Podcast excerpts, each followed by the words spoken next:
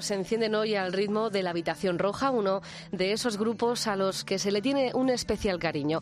25 años juntos demuestran que la música la llevan en las venas y que la han sabido transmitir a todos sus seguidores porque, aunque les hayamos visto mil veces, ahí estaremos puntuales siempre para seguir disfrutando de todos los grandes himnos que nos han acompañado a lo largo de toda nuestra vida.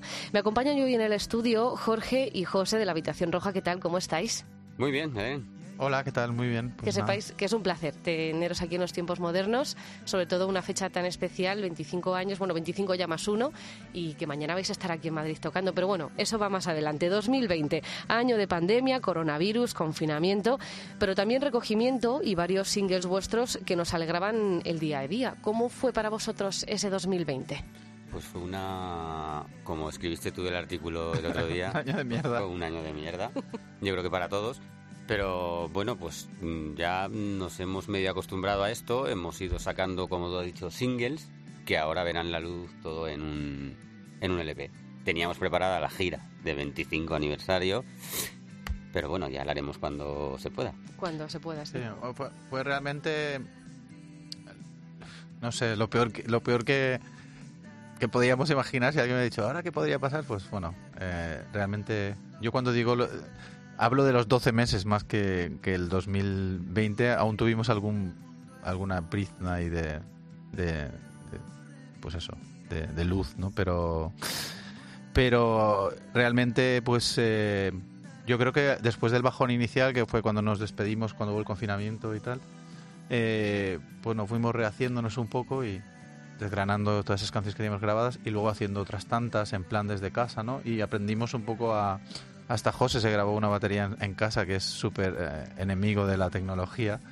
hicimos un montón de cosas pues que no habíamos hecho. Y te editabas a ti mismo, te hacías de, de, eso, de periodista, de técnico, de, músico, de, todo, ¿no? Vamos, y, y nada, y hemos, hemos intentado, yo creo que eh, son unos tiempos en los, que, en los que vamos un poco a salto de mata, un poco improvisando, tal como van viniendo las restricciones, las situaciones, pues las vamos tomando y, y bueno, bastante cansado supongo como todo el mundo porque, porque al final pues pues se va sumando eh, pues eso, frustraciones, ¿no? Yo creo que estamos todos un poco ahí como ya... Psicológicamente, eso es, como eso que llegan ves ahí la orilla pero no llega, ¿sabes? Es como estamos ahí ahogándonos.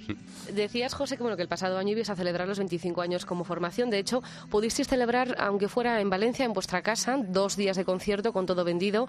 Después de tantos meses de encierro, de, de maldita pandemia, vamos a decirlo así, ¿cómo recordáis esos dos conciertos? Yo recuerdo el mismo día, yo no comí nada, eh, recuerdo pedir para comer al lado del teatro y tal, y no comí, no probé boca. Estaba, estaba, yo creo que no he estado tan nervioso en, mi vida, en, un concierto. Lo pasé, lo pasé mal. El concierto del viernes eh, salió mejor el del sábado para mí personalmente. No sé, estábamos muy nerviosos. Era algo, era algo raro.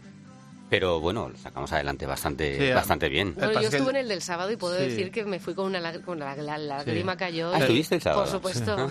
el del sábado, la verdad es que estábamos más, más relajados, lo disfrutamos más. El viernes es que llevábamos muchos, muchos meses sin tocar, ¿no? Y encima era un montaje nuevo. Acabamos, yo, recuerdo que conectaron en directo el informativo de, de Apunt, de la televisión autonómica justo minutos antes de que empezara el concierto y era no hubo el típico la típica momento este de camaradería no en el en el, en el, en el camerino antes de salir a, escena. Fue todo como venga venga venga venga venga la, también hubo problemas en el montaje todo se retrasó llegamos súper justos a, o sea que van a abrir puertas. Bueno y yo tenía una sensación también ahí como, joder, llevamos todo un año esperando este momento y es como al final todo ahí súper por los pelos, ¿no?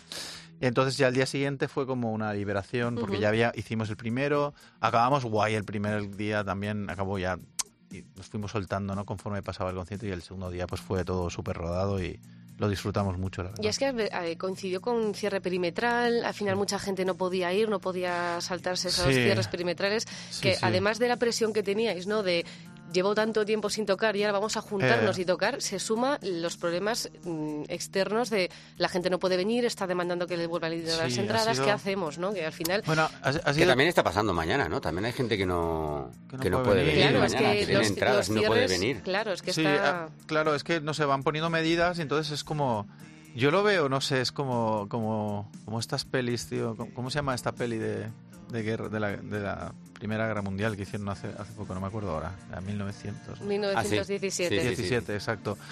Que va por, la- vas por la playa ahí avanzando, ¿no? Por ahí y tal, y, van disparando y cayendo cosas. Y hay, hay un plano secuencia en esa peli súper largo, ¿no? Que es muy Sí. guay. Pues yo me imagino esto un poco así, ¿no? Nosotros somos estos soldados que van avanzando en el frente y nos están bombardeando y, y puede caer en cualquier momento una bomba cerca y acabar contigo, ¿no? Y es como, esto, esto es, es un poco así. Sí, yo creo que hasta que no estés en el escenario no te crees que No vas a tocar, crees. porque Sí. dices, igual eh, cinco minutos antes te dicen no se Oye, puede no hacer. se puede no- porque tal. Pero, pero vaya, eh, no sé, por ejemplo, ahora el concierto de Madrid, pues es un concierto también que en realidad el concierto del aniversario y tal es un concierto que está todavía ahí. Es un poco raro, ¿no? Tuvimos nuestras dudas cuando nos ofrecieron hacerlo del teatro por el tema de que hay un montón de gente con la entrada del, del concierto en sí, del, del 25 aniversario, que es en noviembre. que es en en noviembre, noviembre. en la Riviera, Sí. recordemos. Sí, de momento, de momento, ¿no? También, porque también ha sido retrasado ya dos veces. Eh, y entonces, pues claro, sacas otro concierto antes, ha sido un poco raro de explicar, yo decirle a la gente, ¿no? Que, que, bueno, teníamos la oportunidad de hacer esto de, de un- en un teatro, en un teatro chulo, era lo veíamos como... em- tenemos la sensación de que hemos los pocos conciertos que hemos hecho durante la pandemia los que han sido en teatros han sido como muy muy seguros no al aire libre pues también no pero lo- los que han sido en interiores que, que prácticamente solo ha sido en, en teatros no entonces pues se guardan las distancias eh, em, no sé está todo muy bien organizado la gente está sentada es, es tiene más sentido no tocar ahí con la gente sentada en un teatro no es como se alejan menos de lo que sería en, en realidad la normalidad no y entonces, pues bueno, decidimos, venga, va, vamos a hacer este concierto. Sé que es un poco raro, ¿no? Que teniendo otro otro por delante pongamos uno en medio, ¿no? Es bueno, nunca raro. sobran los conciertos de la habitación No, roja, pero bueno, ¿eh? pero que supongo que, yo que sé, que la gente, pues bueno, entre que hay tanta inseguridad, los... eh, no sabe si va a poder venir, tiene la entrada de otro, es difícil. Entonces, yo desde aquí dar las gracias a toda la gente, ¿no? Que va a comprar la entrada, que va a venir al concierto, que va a haber un ambiente estupendo y, y, y bueno, esperemos que, que cuando pase todo, pues podamos hacer retomar esto de la Riviera. Que yo he sido pesimista eh, durante meses y tal, pero de repente ahora pienso, no sé, a, a- lo mejor estoy equivocado y de repente, pues no sé, tienen razón y hay un montón de gente inmunizada, estamos todos vacunados, de repente hay una incidencia ahí de cero durante mogollón de tiempo y de repente, sin darnos cuenta, volvemos a estar haciendo cosas que no podíamos hacer, ¿no? Que, que, que podría pasar eso también, ¿no? ¿O Ujú. qué? Hombre, esper- Dime, esperemos dime que sí. sí. Esperemos, Tiene yo que pasar espe- algún día. esperemos que sí. Y esperemos que algún día volvamos a veros sin mascarilla. Porque vosotros los últimos conciertos los habéis visto con la gente delante Eh, con mascarilla. Eso es- Y eso, ¿qué, qué sensación os provoca ver a la gente? Tienes Porque que sí que nos movemos, nos podemos Sí. mover, mover, aplaudimos, mover- pero no nos Sí. podemos ni levantar. No. Y la mascarilla. Ayer había gente en Murcia que estaba diciendo a la gente, o sea, iba por los pasillos, no te levantes, no Claro. te levantes, no te levantes. Sí. Y la verdad es que es difícil meterse en el concierto, pero tienes que hacerlo, es intentar o no mirar o que no haya luz o algo algo muy raro, porque estás ahí sentado con mascarilla, no ves, es- no sabes lo es, que pasa. es una sensación agridulce. Y- Pero nos oís. Porque sí, que sí, seguimos No, coreando. Y Sí. lo- donde más se nota es en los aplausos. Sí, los aplausos son espectaculares son, todos, son una pasada, sí. son una pasada. Y mirar, Bueno, a los, también sirve mirar los ojos de te- la gente que está cer- más cerca del escenario, porque está más lejos, no, no, no, no aciertas a adivinar ¿no? un poco la expresión, pero yo creo que los ojos son un poco espejo del alma más que nunca, ¿no? Y, y- y ves la expresión de los ojos y los ojos brillantes. Y, y no sé, ayer yo la verdad es que tuve un momento de. Me entró ahí como un, un nudo de la garganta y me empecé, em, estaba estábamos haciendo cuando te hablen de mí. Empecé a interiorizar un montón la letra, ¿no? Y empecé a pensar en todo lo que, lo que ha pasado, en los problemas que también en la familia que yo he estado pasando también, míos personales, no sé. Y de repente me, me, me empezó, me emocioné, ¿no? Me puse a llorar. Y cuando llegó el momento, el cumbre así de la canción, ya me, me encané totalmente. Me- se me quebró la voz, bueno, yo creo que se notaba y todo. Y cuando acabó la canción, pues me puse a... Vamos, cogí un sofoco increíble. Salió Víctor, que es nuestro romano, y oye, ¿estás bien, tal? Y como he tenido algunos problemas de salud últimamente, pues también él pensaba que, bueno, ostras, te está pasando algo y tal. Y yo, no, no, no, simplemente que me he emocionado. Y, emoción. sí, sí, y era una pasada porque estaba todos ahí, ostras, tal, ¿qué pasa, tal? Yo ahí venga el lloro y, y la peña aplaudiendo, pero como si fuera el fin del mundo, ¿no? O sea, es como, ¡ah, tal ánimo, no sé qué tal. Y fue un momento increíble. Y luego empezamos la siguiente, que era el eje del mal. Y la toqué, pues, pues eso, con regueros de lágrimas en los ojos. Y bueno, nunca lo olvidaré. La verdad es que creo que nunca me había pasado esto en un concierto. No, yo así. creo que nunca se olvidarán estos conciertos. No, no, pero una cosa así tan bestia. Puede ser que eh, alguna vez me he emocionado tanto que, bueno, se te humedecen los, los ojos, pero eh, esto de romperte, es que me rompí totalmente. o sea. Lo bueno que tienen estos conciertos también, a ti que te gusta hablar entre canción y canción, nosotros, los que estamos en el público, escuchamos Sí. eh, cada palabra que dices, bueno, que decís, Ah. que tú, José, no, no, no te gusta hablar. Bueno, No. en el de Valencia le diste, Ni me gusta una- hablar, le ni- diste un abrazo a Sí, vuestro compañero, el que se había ido, luego ha vuelto. Sí, ni me gusta hablar ni me gusta que hablen. No le gusta que hablen, de hecho. Pero bueno, eh, tú dices, yo creo que eh, en estos conciertos, el de Madrid, ahora no vamos a hablar tanto. Y, el, día de, de Valencia, es que bueno, era el único así al final del aniversario, no teníamos, teníamos bastante, era bastante tiempo, ¿no? Y, y la verdad es que no íbamos con un poco con el agua al cuello así de que hay que acabar, que la- el toque, no había toque de queda. ¿sabes? Sí que había toque de que queda. había, Sí, pero a las Había que estar a las 11 en casa. Sí, que yo tenía, Bueno, pero a las Sí, 11. sí. las yo tenía 11. al, al chofer en la puerta corriendo Sí. para irme a Rocafort, que dormía ahí. Vale, vale. Bueno, pues, pues teníamos toque de queda, pero ahora, por ejemplo, yo he sentido, o sea, ayer, ayer, ayer Bien, cortamos, quitamos ayer. canciones. eh, sí, sí, que tuvimos que quitar y, y intentamos no hablar mucho y tal.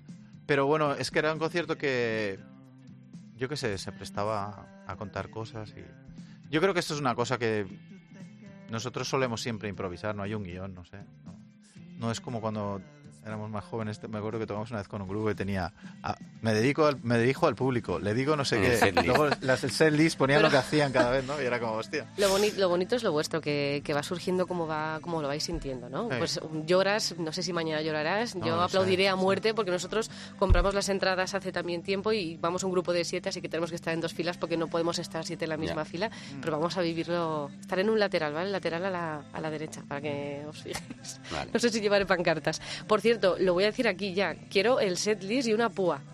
Muy por bien, favor, ¿vale? O sea, porque luego va la gente como locos a coger las cosas y yo siempre me quedo como, "Jolín, tenía que habérselo dicho antes, pero Vale. ya que queda aquí en la entrevista queda dicho. Bueno, comentaba al principio que a lo largo del 2020 habéis ido estrenando varias canciones, Patria, Quiero, El Miedo Abierto, Yo Me Pregunto, las canciones, hace nada ese 1986. ¿Qué hay detrás de estos nuevos temas? ¿Qué mensajes nos encontramos en estas palabras creadas durante la pandemia?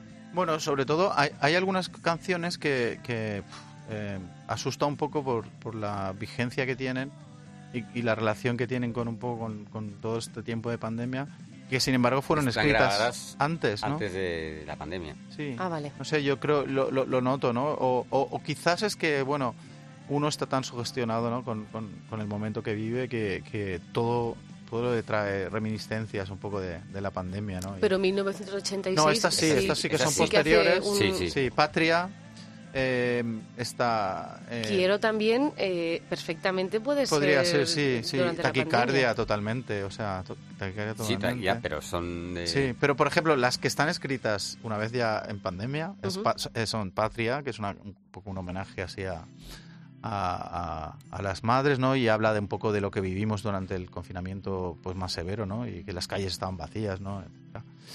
Eh, y luego, pues, eh, 1986, que es una, una canción pues en la que yo intento hacer un paralelismo entre lo que lo que fue la adolescen nuestra adolescencia, ¿no? La de José y mía, además, que, que hemos ido siempre a, a clase juntos desde los cuatro años hasta COU casi. Y, y- y hemos vivido en el mismo pueblo y, y ido a los mismos bares, mismas discotecas, etcétera, mismos conciertos, ¿no? Hasta tenemos un grupo juntos. Eh, pues resulta que, que- que, bueno, yo, yo, yo de repente hice esta reflexión, ¿no? De pensar, jo, yo con, con 14 años eh, estábamos yendo ya a una discoteca y saliendo por ahí, socializando y tal. Y, y bueno, me, me, me he fijado un poco en la vida que llevan mis hijas, ¿no? En el último año, supongo que las hijas de todo el mundo, los hijos de todo el mundo, ¿no? Todo- todos llevamos ese tipo de vida. Pero bueno, yo creo que los adolescentes, en este caso, yo, mi hija mayor, la he visto muy, muy afectada, ¿no? Por, por esto. Creo que no lo exteriorizan de la misma manera que, que a lo mejor no tiene, a lo mejor esas, esas eh, eh, herramientas, no sé, para esterilizarlo como yo podría hacerlo, porque ya escribes una canción, escribes un texto, eh, cantas, no sé. Yo he visto a mi hija bastante tocada y, y, bueno, y, esta canción surge de esa reflexión y es 1986 porque en, en ese año yo tenía esa, la edad que tiene ella ahora, ¿no? Eh, eh, y nada, pues eso, son canciones que yo creo que tienen que tienen bastante de lo que de lo que nos ha pasado, ¿no? Y estas canciones creadas en medio de la pandemia, ¿cómo van a envejecer?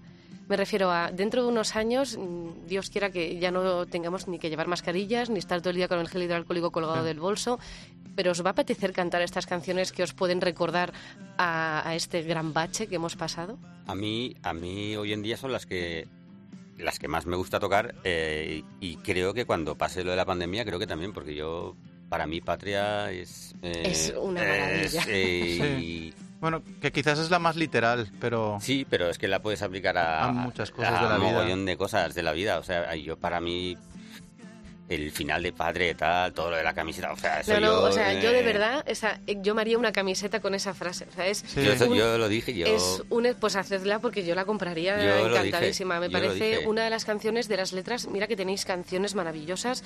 Para mí, El eje del mal siempre va a ser mi favorita, pero es que ahora lucha con Patria, porque Patria, desde el principio hasta el final, es una realidad tras otra que te pone la piel de gallina. Por eso me da igual que pase y yo creo que cuando pase la pandemia seguiremos tocando y vamos, creo que Vamos, que me da igual. La, verdad es que es una canción... Eh, yo creo que es una canción en la que, destila vulnerabilidad y, verdad y realidad y honestidad y, y, básicamente, bueno, yo mezclo a veces cosas y, pero realmente el cogollo un poco de la canción eh, es, es un hijo hablando a su madre, ¿no? Diciéndole que no se preocupe, que esto va a pasar, y, pero no sé cuándo, ¿no? No, no saber dar respuestas, ¿no? Yo creo que habla de, eso, de sentirse vulnerable en un mundo pues que, te abruma, ¿no? Y en, unas situaciones que te abruman. Y las situaciones que nos abruman y nos preocupan y nos azotan, pues bueno, ahora esta es tan evidente, pero luego a nivel personal pues todos tenemos nuestras propias pandemias, ¿no? Yo creo que, que conforme conforme vamos viviendo la vida, pues estás, pues ahí tienes, ¿no? La soledad, la enfermedad, la muerte, un montón de, precipicios que se, se abren a, tu paso y bueno, que, que, van, van salpicando ahí la vida de momentos pues difíciles, ¿no? Y, yo, yo, como siempre he visto la música, ese asidero ahí, a, esa salvavidas un poco al que aferrarte para, para, digamos, sobrellevar los momentos de zozobra mejor, pues pues bueno, las canciones yo creo que, que al final son un poco, en verdad son un canto a la vida, no, no, no creo que sean... siempre lo comentamos, ¿no? Que hay, hay, alguien que nos dijo una vez, vamos, hacéis canciones tristes que ponen contento, ¿no? Yo creo que es una gran definición, a mí me gusta mucho. Y, y, y, mira, esto cuando, cuando saque el libro creo que lo voy a poner en las citas como fan anónimo, ¿no? hacéis canciones tristes que ponen contenta a la gente, ¿no? Yo, me parece que es una buena definición. Sí, un poco le pasa a La Casa Azul, que últimamente se comenta, el último single que ha sacado La Casa Azul es como muy alegre, ya no solo la melodía, sino que también es esperanzador. Y dicen que se queja la gente, no, La Casa Azul tiene que escribir cosas tristes con melodías que entonces a la gente le choca. Así que, bueno, vosotros seguid lo que estáis haciendo, que sin duda... nosotros nos dejamos llevar, vengan las cosas. Y bueno, en este caso. Sí, pero eh, 1986, por ejemplo, es una canción, yo creo que va a estar vigente siempre y, que, y que habla también de tener esperanza. No sé, que creo que, es una cosa, un, mensaje válido y universal para, para todos los para todas las edades y para todos los tiempos, de 0 a 99, como los juegos reunidos. como, los Legos. Sí. Lo bueno es. Un generacional este comentario. que estas canciones, además de poder disfrutarlas en esta gira de salas, también vais a ir a alguno de estos ciclos de conciertos de verano. Vamos a poder verlas publicadas en un disco, que se va a publicar en mayo. ¿Qué me vais a contar de este disco? Sí, estamos pendientes de confirmar la fecha exacta, porque eh, hay una cosa que pasa hoy en día que bueno, hay, un montón de, sobre todo el vinilo, ¿no? Hay, hay, hay pocas fábricas de vinilos y mucha gente fabricando vinilos y entonces las fechas es como que te, dan cita ahí a meses vista, ¿no? Sí, sí, o sea... Como el médico. Sí, sí, o sea, es increíble, como si tuvieras que hacer una operación ahí, vamos. Y entonces pues estamos pendientes de que nos confirmen la fecha de, en, la, en la cual pues ya, ya tendrá la distribuidora los discos, ¿no? Para no que no nos pase como antiguamente que una vez que presentamos un disco antes de que saliera porque porque por el por culpa del vinilo también Y entonces, pues eh, estamos esperando eso, la confirmación. Eh, será en mayo, finales, yo creo. Y, bueno, es un álbum súper chulo el diseño. Eh, lo ha hecho Pau con, con, su chica, con Tana. las fotos son de Pau. y es muy bonito la carpeta. O sea, el, vinilo es, es muy chulo, muy chulo. Hemos hecho una edición muy chula. Y van esas ocho canciones que, es, que ya hemos ido adelantando y luego pues pues están eh, un par de canciones más inéditas que todavía no hemos dado a conocer y bueno al final es un LP no que, yo creo que, que bueno la idea que teníamos era hacer un, doble disco porque tenemos un montón de canciones que vamos a hacer unas sesiones de grabación con Paco Loco en, en, junio y entonces al final, en vez de hacer un disco doble, lo que hemos decidido es hacer dos discos en, en, este año. Entonces uno va a salir ahora en mayo, se llamará Años Luz, parte 1, y luego Años Luz, parte 2, saldrá hacia de cara a Navidad. Así que empezaremos a trabajar en él en, en, junio y, tenemos idea de que salga ya, pues eso, después del verano. Entonces, pues bueno, será un año en el cual presentaremos 20 canciones nuevas y, y nada, no sé, muy ilusionados. Y luego esperemos que en el año 2022 eh, ya se pueda hacer conciertos y giras y tal y, podamos presentar estos dos discos íntegramente en, una gira como toca, ¿no? Claro, porque eh, ante la falta de conciertos, esas giras tan extensas en las que te hacías una camiseta por detrás y no te cabían todos los conciertos, esto de, editar discos, de reeditar vinilos, que estamos viendo también que estáis reeditando mucho, es una manera también de seguir como a flote y de, no sé, también el merchandising, de, de seguir ganando dinero, ¿no? Porque al final una banda tiene que vivir de esto. Eso y las ayudas, ¿no? sí, las ayudas de autónomos, las ayudas de cultura. Bueno, no, lo, que... No sé, el, la verdad es que lo de reeditar discos, pues bueno, al final son las compañías también que tienen los derechos, reeditan los discos, eso a nosotros tampoco, a ver, eh, a nivel personal pues está guay, ¿no? Que se reediten los discos, que se puedan conseguir, te llega algo ahí de autores, alguna cosilla de royalties, pero mínima, Pero vamos, y ver la edición en otro color. Sí, es bonito, es bonito y es y lo agradecemos y es una, cosa que a nivel pues pues de corazoncillo pues está muy bien. Pero vamos, de eso no comes tú ni vamos, y ya una familia ni te digo, ni y varias, vamos, ni, ni, por asomo. Eh, no sé, y, y lo del merchandising, pues a, ver, vamos a hacer algunas cositas y tal. Creo que es una cosa que no hemos trabajado ahí súper bien, pero que queremos mejorar porque somos un grupo que la gente pues, pues le gusta tener. Eh, pues si hacemos cosas que tienen pues son bonitas, pues la gente le gusta tenerlas y tal. Y, bueno, pues son, son cosas que intentamos pues hacer, ¿no? Pero, pero básicamente, eh, no sé, desgraciadamente también, ¿no? Que creo que los grupos al final vivimos del directo y hemos fiado todo al directo durante un montón de, de años, hemos renunciado a un montón de regalías que yo creo que, que, como autores y como músicos y como creadores nos, nos, nos, pertenecían, pero hemos ido cediendo terreno, ¿no? Y al final ahora es muy difícil recuperarlo y, y, bueno, y, de repente ha pasado esto que ha pasado y, de repente te, das cuenta que no tienes cero ingresos, ¿no? Y cero conciertos, un horizonte totalmente vacío de, de de, contenido y de continente y de todo, vaya. Y entonces, pues bueno, eh, pues eh, es, es jodido, la verdad. Eh, a mí me ha pasado una cosa de quedarte un poco en shock, ¿no? Durante algunos meses, ¿no? De, pensar, tienes una profesión a la cual has dedicado toda tu vida y has llegado a, hacerla bien, a, ser bueno en lo que haces y, de repente es como si te dijeran, mira, pues esta carrera o sea, esto una carrera o un trabajo, pues pues ya no te vale porque esto ya no existe, ¿no? Es como ya no se puede llevar a cabo, ¿no? Y realmente ha sido bastante bastante shock Luego también hemos tenido un punto ahí de catarsis, ¿no? Pensar en un momento que darnos cuenta de que la gente te demanda también te pide, ¿no? Por favor, pues no sé, desde conectarte a internet y contarles una historia o tocarles una canción o hacer un concierto con ciertas condiciones, pues bueno, especiales, pero que la gente lo valore y entonces te das cuenta también de, de que lo que haces es importante y vale la pena. Pero claro, en un momento en el que están muriendo pues casi mil personas al día y estamos todos acojonados y fatal y pues yo tengo la sensación de que uno se pregunta, con, es lo más normal del mundo, ¿no? Si realmente lo que haces vale de algo, ¿no? En una situación así.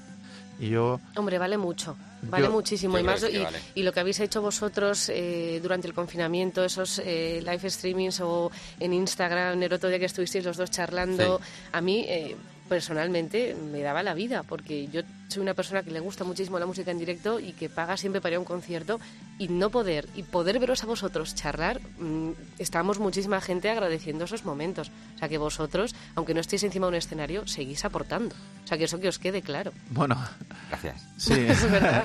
Es- eh, yo me, me alegro que, que nos digas eso, pero bueno, no es una cosa que das por sentado, ¿no? Y, y también nos hemos enfrentado también a una situación eh, a nivel mundial, ¿no? Que, in- llena de incógnitas y que tampoco sabías. Pero que sí que pierdes un poco la ubicación, tu sitio, ¿no? Es como... ¿Es el bache más gordo que ha pasado la habitación roja? Bueno, yo creo que Sí. todo el mundo, ¿no? Es que yo Sí. no me... yo me- Bache. No recuerdo y no quiero que venga nada parecido. No, No sé, yo creo que cuando... Recuerdo que cua- madera, por favor. cuando hubo la crisis de 2008 y los años siguientes fueron bastante duros y pensábamos que... lo- bueno, estábamos también... Sí, Teníamos pero miedo. durante la crisis del 2008 tocam- tocábamos bastante. Sí, y después creo que el momento, el pico un poco de las consecuencias de la crisis económica fue en 2000 2011, 2012, fue cuando realmente llegaron las consecuencias, ¿no? Que un, gran desem- un montón de desempleo, mucha gente había perdido sus casas, eh, fue, fue un momento, Sí, yo, mis la- hermanos perdieron sus casas. Yo o sea, los recuerdo que nuestros amigos nos decían, eh, joder, macho, tío, al final nosotros que hemos estudiado tal, tal, y vosotros Sí. sois músicos, a vosotros os va bien. Sí, lo que pasa es que creo que coincidió con el que sacamos Fue Eléctrico, que es nuestro disco quizás más exitoso. Y es como que compensamos, ¿no? Eh, hay gente que nos decía, "Buah, este disco lo hubierais sacado en una época de bonanza y con súper. Y, y hubiera sido un pelotazo, no sé qué y tal. Pero bueno, no sé, estamos acostumbrados en el al- siempre se nos han dicho se, se nos ha dicho "Oh, es el peor momento de la historia para sacar un disco es el peor momento de la historia desde para que- hacer Desde que empezamos. para hacer una gira siempre ha sido así sabes o sea nunca nadie nos ha dicho buah tíos es el Es mejor, el mejor momento, momento para sacar un disco. nada Pues nada siempre fíjate, ha sido malo dos- 2001, sin poder dar gira, vais a sacar dos. O sea que Sí, encima sí, también sí. nos dirán lo mismo. Bueno, sí, sí, la verdad es que a ver, nos hace ilusión.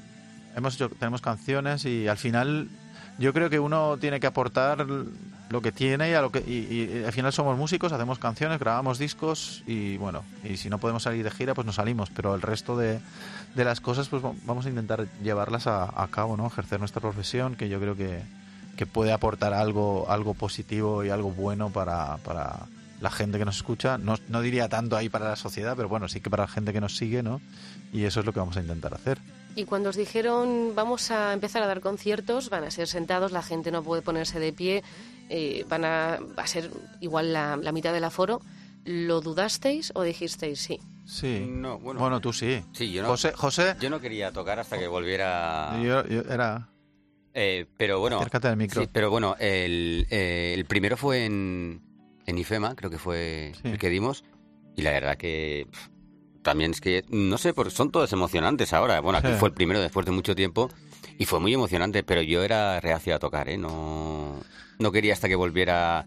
Pero claro, si no quiero, hasta, si no que- quiero hasta que vuelva todo, tío, pues a ver, no. también es porque teníamos ahí como en, en el horizonte un montón de conciertos súper señalados, un montón de festivales, ¿no? Y yo creo que pues somos un poco como niños, soñamos ahí, pues en, pues bueno, supongo que el que va a el que sueña con ser futbolista sueña ahí que va a jugar en el Bernabéu, ¿no? Ahí va a jugar su partido de debut y tal. Y, nosotros es que somos poco niños grandes y tienes el, ¡guau! Iremos otra vez al FIB o al Sonorama o aquí o allá. Y teníamos un montón de, cosas cerradas y era como, te lo imaginabas, ¿no? Ah, con la escenografía y con el repertorio este y tal y con lo guay que estamos ahora. Y, y claro, cuando te, te das cuenta de que ya eso no va a poder ser, pues tienes un, hombre, estás, como decimos en Valencia, despagat, ¿no? Es como decepcionado, ¿no? Estás decepcionado y, y es una sensación ahí como agridulce de que, bueno, se va a hacer, pero es triste, ¿no? Es triste. Pero claro, luego empiezas a pensar y, no sé, la peña que es, la gente que se iba a casar, ¿no? Esa boda no va a poder ser, o, o la gente que iba a celebrar, pues, su graduación, o, o iba a celebrar su aniversario, iba a Sí, sí.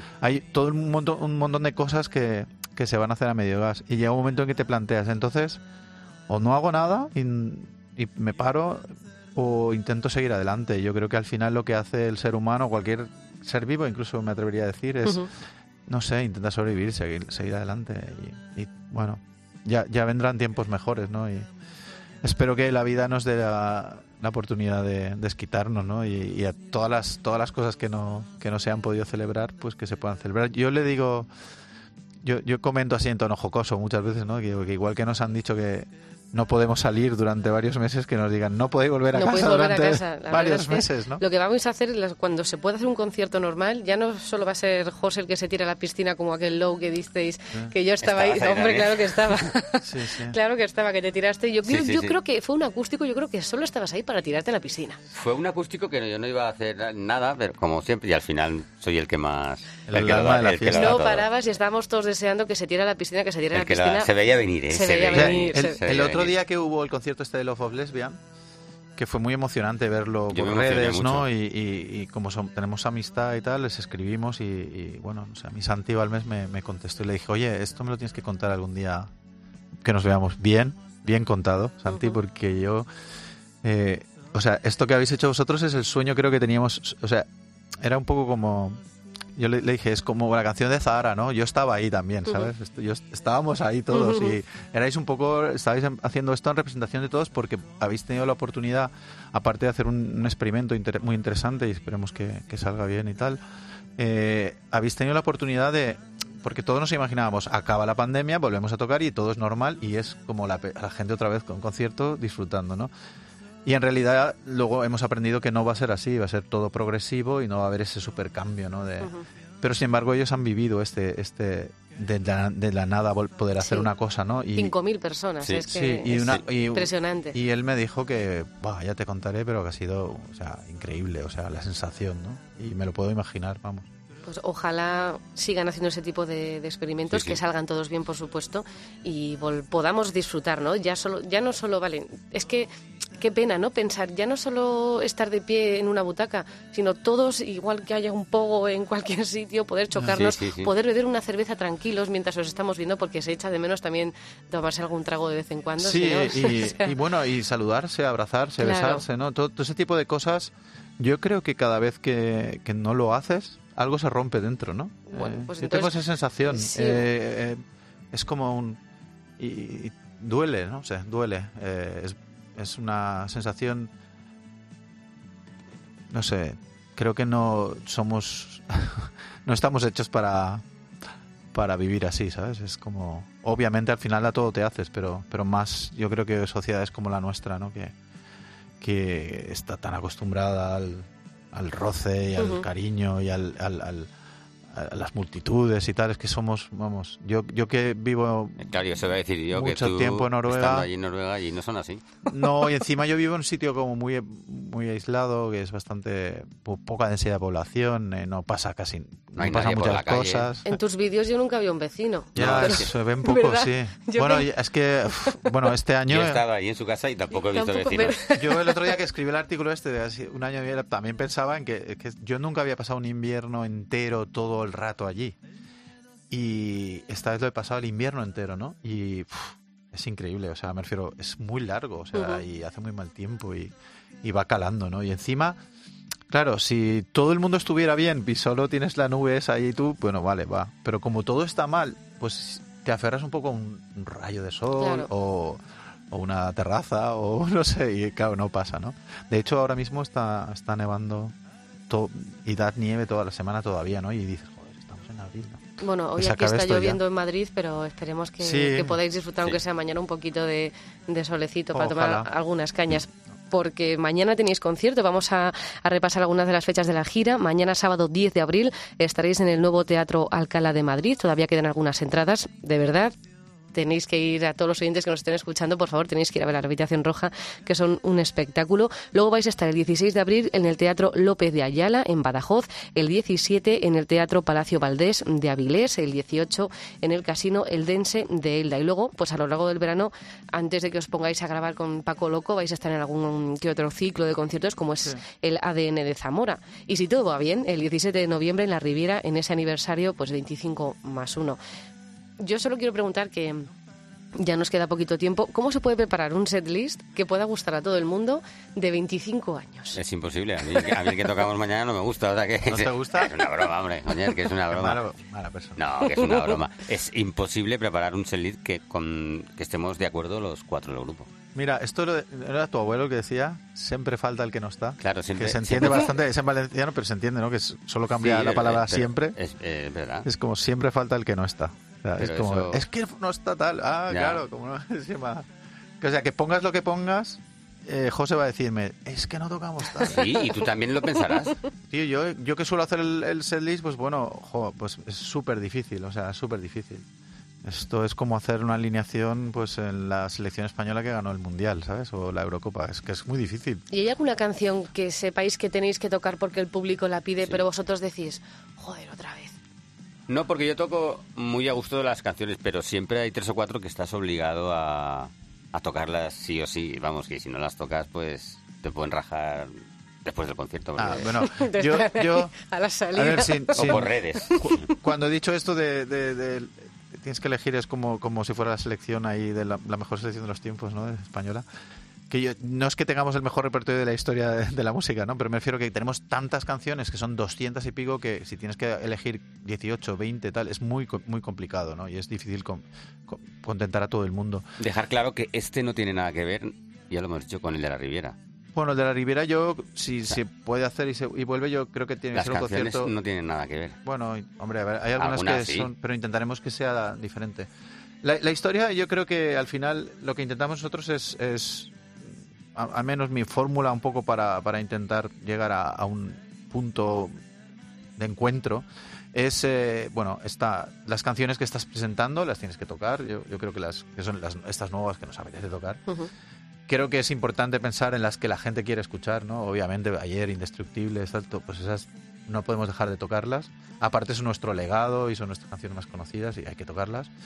Y después está un poco eh, Lo que te eh, lo lo que que- te apetece tocar y a esa parte un poco egoísta de decir, pues mira, esta ya sé que no, pues no sé, hemos tocado eh, cuando los últimos festivales que hacíamos en 2019 o 10 2018, pues tocábamos un festival Berlín, que es una canción que nos encanta, pero no es una canción muy de festival, ¿no? Y, y la tocábamos porque, bueno, nos dábamos ese gustazo también, ¿no? Entonces intentas un poco, pues entre, en, en- en esos tres, ver, no sé, puntos, pues encontrar un, un lugar de encuentro, ¿no? El que, el que... Y yo creo que al final hay una cosa que la gente pregunta, joder, Radiohead se cansará de tocar, eh, pues, no sé, Creep. Pues, hombre, puede ser, si haces giras de, de- de 200 fechas, pues a lo mejor a lo mejor te cansas. Pero, pero creo que tus mejores canciones son parte de tu legado y una cosa que me he dado cuenta es que, pues siempre que tocamos Indestructibles, pues según donde la toquemos y el día que la toquemos, pues suena diferente. Yo nunca, ningún, ningún concierto es, es nunca igual. Nunca, siempre es Como diferente. las paellas. Por eso el directo es insustituible. Sí, pero por eso el directo es insus- insustituible y el directo es, es muy importante. Y el directo también lo hace el grupo, las canciones y el público. Y es una interacción también entre las tres partes que, que lleva a cada concierto a ser único, ¿no? Afortunadamente, si no nos sustituirían como todo. No, desde luego.